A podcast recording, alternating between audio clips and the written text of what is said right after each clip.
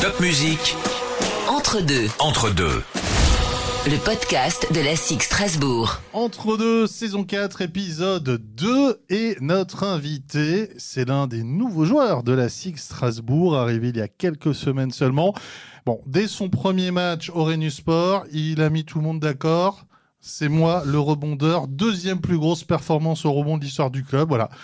Il y a pire comme arrivé, vous l'avez reconnu, c'est Baudian Massa. Salut Baudian. Salut, bonjour à tous. Baudian, qui es-tu? Raconte-nous un petit peu l'enfance, la jeunesse, comment tu as découvert le basket. Déjà, euh, je suis Bodian, c'est bien de le, de le signaler et pas Bodian. En gros, si on n'est pas content, on te dit Baudian, et si ça va, on te dit Baudian. C'est ça, c'est ça. Pour les intimes, peut-être Bodian, mais pour l'instant, c'est Bodian. Donc euh, voilà, alors moi, je suis Bodian Massa, je suis né euh, à Marseille, j'ai vécu un peu euh, en région parisienne, à Aulnay-sous-Bois précisément, et puis après ça, je suis, je suis allé vivre à, à Marseille, c'est là où j'ai commencé le basket. Une saison au Pen Mirabeau, dans un club de, de village. Et après cette saison-là, je suis rentré en centre de formation à Fos-sur-Mer avant euh, d'être prêté une saison à Saint-Chamond en Pro B et puis euh, faire deux saisons à nouveau à Fos-sur-Mer et enfin arriver à la SIG. Le basket à Marseille, c'est connu pour autre chose, évidemment, Marseille. Euh, et toi, je crois que tu t'y es mis en plus assez tard au basketball. Ouais, c'est sûr que euh, moi déjà, ce qu'il faut savoir, c'est que le basket pour moi, c'était pas du tout euh, un objectif ou même j'y pensais pas du tout parce que à la base, quand j'ai grandi sur Paris, j'ai commencé à faire du football, c'est un peu le sport populaire. Et puis après, je m'étais mis au handball au collège en AS, je m'étais mis au handball. Et en arrivant sur Marseille aussi, j'avais repris le foot. Sauf que euh, à la reprise, je m'étais rendu compte que j'étais j'étais pas un Mbappé, mais j'étais plus euh, j'avais plutôt plutôt à rien, plus un Peter Crouch sur le terrain. Donc euh, Ouais, J'imagine on te faisait Ouais. plus facilement des petits ponts, non? Ouais, je pense que c'est ça. On me dépassait souvent, j'étais souvent à la ramasse. Donc euh, du coup, c'est là où le président du club qui s'appelait le SO Septem à l'époque, là où là où j'habitais exactement, qui m'a qui m'a conseillé d'aller m'entraîner, faire un entraînement de basket avec son beau-fils qui était entraîneur de basket au Pen Mirabeau et c'est là où tout a commencé. Handball, basket, pivot, ça me fait penser à un grand nom, Hakim Olajuwon, une des légendes du basket. C'était ça, lui. Hein? Ouais, je crois, il me semble bien que c'était ça. Après, euh, c'est flatteur de euh, que ça vous fasse penser à ça, mais bon, on, on, on est très loin de Hakim Olajuwon. Je le disais, ta première à la SIG, direct, 18 rebonds, tranquille, contre Nancy. À un rebond, me semble-t-il, du record historique du club. Et puis là, ça a continué avec les autres matchs. On sent que tu, aimes ça. Tous les pivots, tous les postes 4 ou 5 n'ont pas cette capacité à gober les rebonds. Bah, après, c'est sûr que euh, déjà c'est important dans mon à mon poste prendre euh, des rebonds. C'est très important parce que euh, ça sécurise un peu la fin de la défense.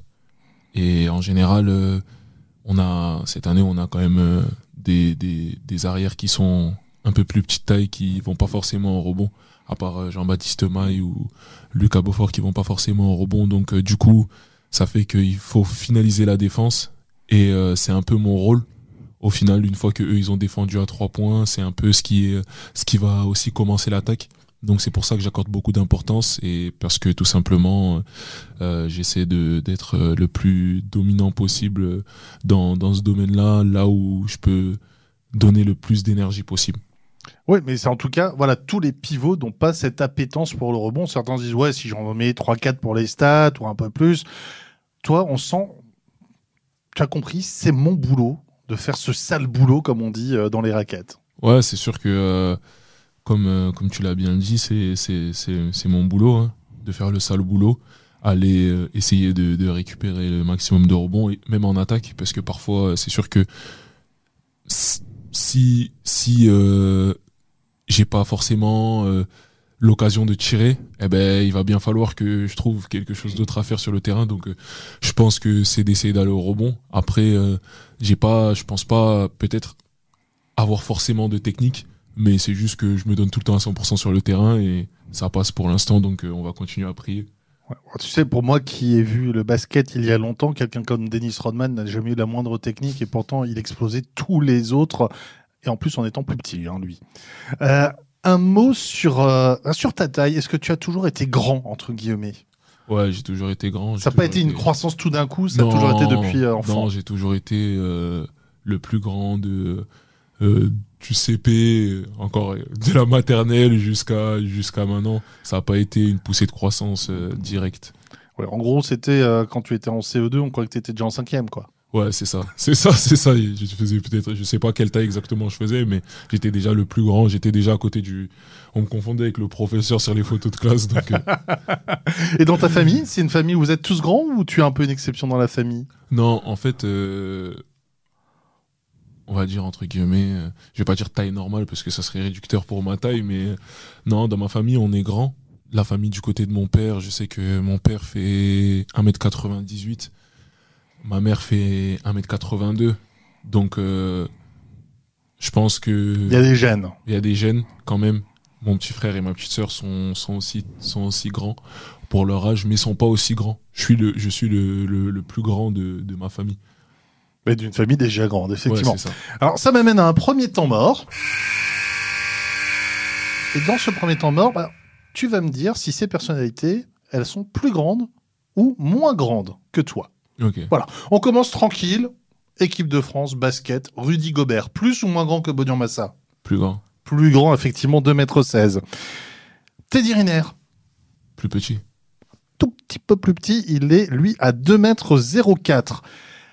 Retour au basket, Kevin Durant. Ça dépend. Ah, va dire- ça c'est la bonne réponse. Ça, c'est. Ça, c'est le joker. Ouais. Parce qu'on va dire, on va dire, normalement, peut-être même taille, mais beaucoup l'ont vu, beaucoup ont, ont dit que il était à 2m13, mais je crois qu'il est annoncé peut-être à 2, entre 2,8 et 2,10. Exactement, 2,08 comme toi. Là, Ouais, ça. je, je mets un piège, il, il y a un autre piège plus tard, donc gaffe. Éric Antoine, l'animateur télé. Plus grand. Un tout petit centimètre de moins que toi. Il est à 2,07 m. Et le dernier piège, tu m'as eu sur euh, Kevin Durant, mais Marge Simpson. Marge Simpson. Oui, Marge Simpson. Plus petite. Eh ben, Ah non, avec la coupe. Ah oui. J'attendais celle-là. Ok, ok. Donc plus grande, avec la coupe, avant que tu me dises la réponse. À la sortie de la douche, beaucoup plus petite, C'est 1m65, C'est ça. mais avec la coupe, 2m15. Ah Voilà. ouais, quand même. Ah ouais. Ah ouais. Donc Ah avec ouais. la coupe, elle touche euh, les cheveux de Rudy Gobert. Ah ouais, quand même. Ah bah voilà, bah super, c'est un sans faute, monsieur. T'as réussi à passer outre les pièges. Euh, ce parcours basket, tu m'as dit au début, c'était pas une option. euh, ça commence à devenir une option quand? Et tu t'es dit, ça peut être sérieux à quel moment? Euh, ça, a commencé à devenir une option à partir du moment où, pas forcément quand je suis rentré en centre de formation, parce que euh, même s'il y a de l'investissement qui est fait par euh, qui, a, été fait par, mes parents, pas à partir du moment où, je rentre en centre de formation, mais plus après le bac où je pense qu'il fallait choisir entre aller à l'école ou bien ou bien aller s'entraîner. Donc à partir de ce moment-là, je pense que ça ça commence à devenir sérieux. On sent d'ailleurs que tu es un garçon sérieux. Il y a des études à côté où tu t'es concentré vraiment très focus sur le basket. Non, j'ai essayé euh, après le basket de, de pouvoir faire des, des études en fac de droit. Malheureusement, ça n'a pas pu fonctionner parce que euh, bah, c'était compliqué de suivre un peu les deux. Il fallait s'entraîner avec les pros, puis aller à la fac, revenir, etc. Ça a été compliqué.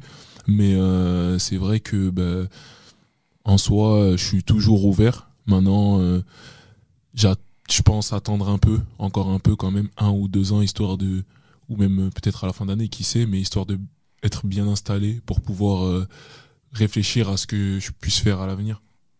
On voit que ta progression dans le basket pro, en tout cas, est très linéaire. Tu l'as dit, centre de formation à Fosse-sur-Mer. Tu es prêté en Pro B pour t'aguerrir, pour prendre quelques coups, j'imagine aussi. hein. On- il y a cette différence entre la Pro B et la Betclic Elite. Tu reviens, tu chez euh, de la Pro A, alors sous les noms qu'elle peut avoir, Jeep Elite, Betclic Elite, et tu te dis, bah maintenant, je vais gravir une étape supplément- supplémentaire. C'est Strasbourg, où tu as découvert l'Europe euh, la semaine dernière.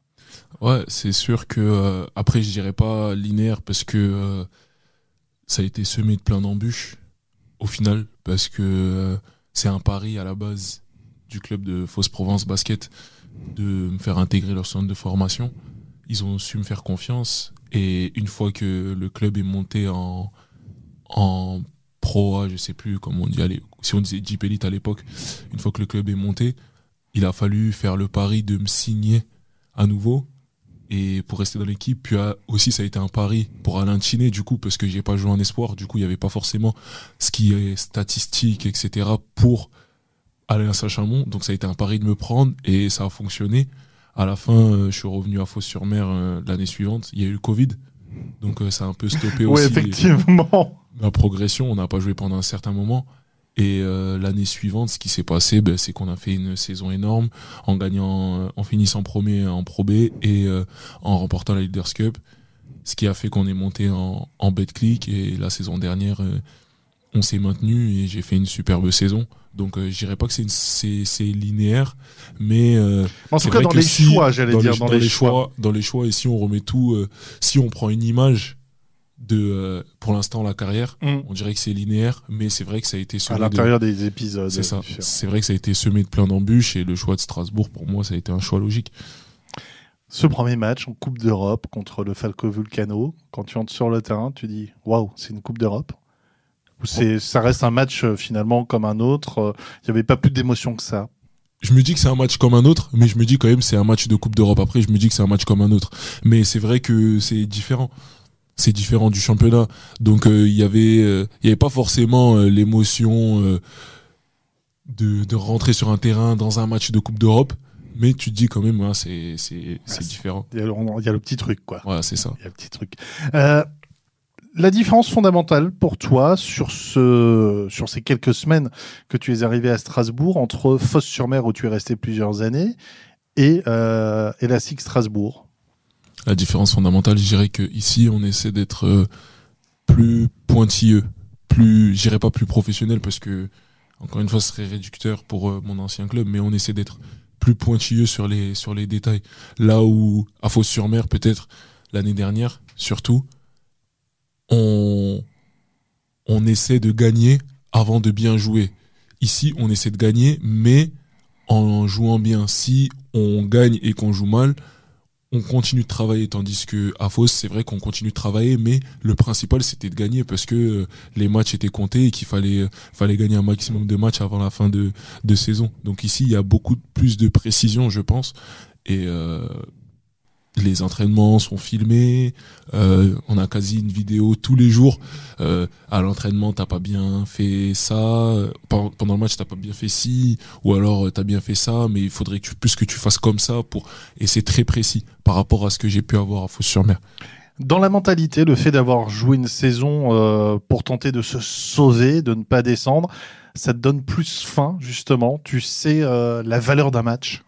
C'est vrai que c'est c'était dur, c'était dur parce que moi-même je m'y attendais pas. Comme je vous ai dit, je passe d'une je passe de aller à Saint-Chamond déjà j'ai beaucoup on gagnait beaucoup, on a fait demi-finale de play-off, première fois de l'histoire du club. Après l'année suivante, ça a été un peu plus compliqué avec le club de Fos. Après, je retourne à Fos, on finit premier, enfin on gagne la Leaders Cup, on finit premier même s'il y a quelques défaites, mais il n'y a pas eu un enchaînement de défaites. L'année suivante, il fallait se mettre dans un dans un cocon moral où on devait se dire bon les gars peut-être que on va enchaîner cinq matchs où on va perdre comme euh, je crois que c'était avant décembre ou après décembre on a enchaîné Strasbourg Levallois Asvel Monaco donc c'était des Ah, matchs le- c'est l'Himalaya. voilà. Après, on est parti à. Enfin, non, on n'a pas enchaîné ces matchs-là, je crois. On a enchaîné Strasbourg, Levallois, euh, Asvel. On est parti à Cholet. On est parti à Limoges. Et après, on a reçu Monaco. Et en plus de ça, il y avait les Covid. Donc, ça fait que je crois qu'il y, a eu- il y avait eu des articles comme quoi on avait joué à 6. Donc, c'est ce genre de choses où tu dis je sais que je vais peut-être perdre quelques matchs, mais c'est de bien rebondir après. Premier match de championnat, on a pris 40 points ou 30 points. Je me souviens, oui, il y avait Chalon-Reims. deux, trois matchs là difficiles. Franchement, je me suis dit, on va, euh, on va pas tenir dans ce championnat. Et au final, le match suivant, on va gagner à Nanterre. Et je pense que c'est ça qui forge un peu euh, le moral. Maintenant, quand je viens ici, moi, c'est pour gagner. C'est pas pour, euh, c'est pas pour perdre des matchs. Alors, on va parler un peu, puisque tu nous as dit, je suis né à Marseille, je suis allé vivre à Paris, je suis revenu à Marseille, on va faire un petit match euh, PSGOM. d'une certaine façon. Euh, première question, tiens, t'es plutôt PSG ou t'es plutôt OM Championnat de France, je suis plutôt Liverpool. Euh, Liverpool. Lyon. Lyon. Supporter- en fait, je suis supporter lyonnais. Tu es supporter. Bah, c'est bien, c'est entre les deux. Voilà, hein. c'est entre les deux. entre sinon, en soi, euh, je suis vraiment supporter de Liverpool, du coup. Les fameux Reds. C'est ça. Bah, Qui bon moyen hein, cette saison. On va pas en On va pas en parler. euh, Ayam ou NTM Ah, c'est compliqué. hein. Ah bah oui, Euh, Je dirais IAM. Parce IAM. que c'est plus, c'est plus poétique. c'est plus poétique. Donc ça fait 1-0 pour Marseille.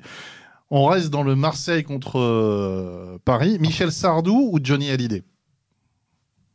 Michel Sardou.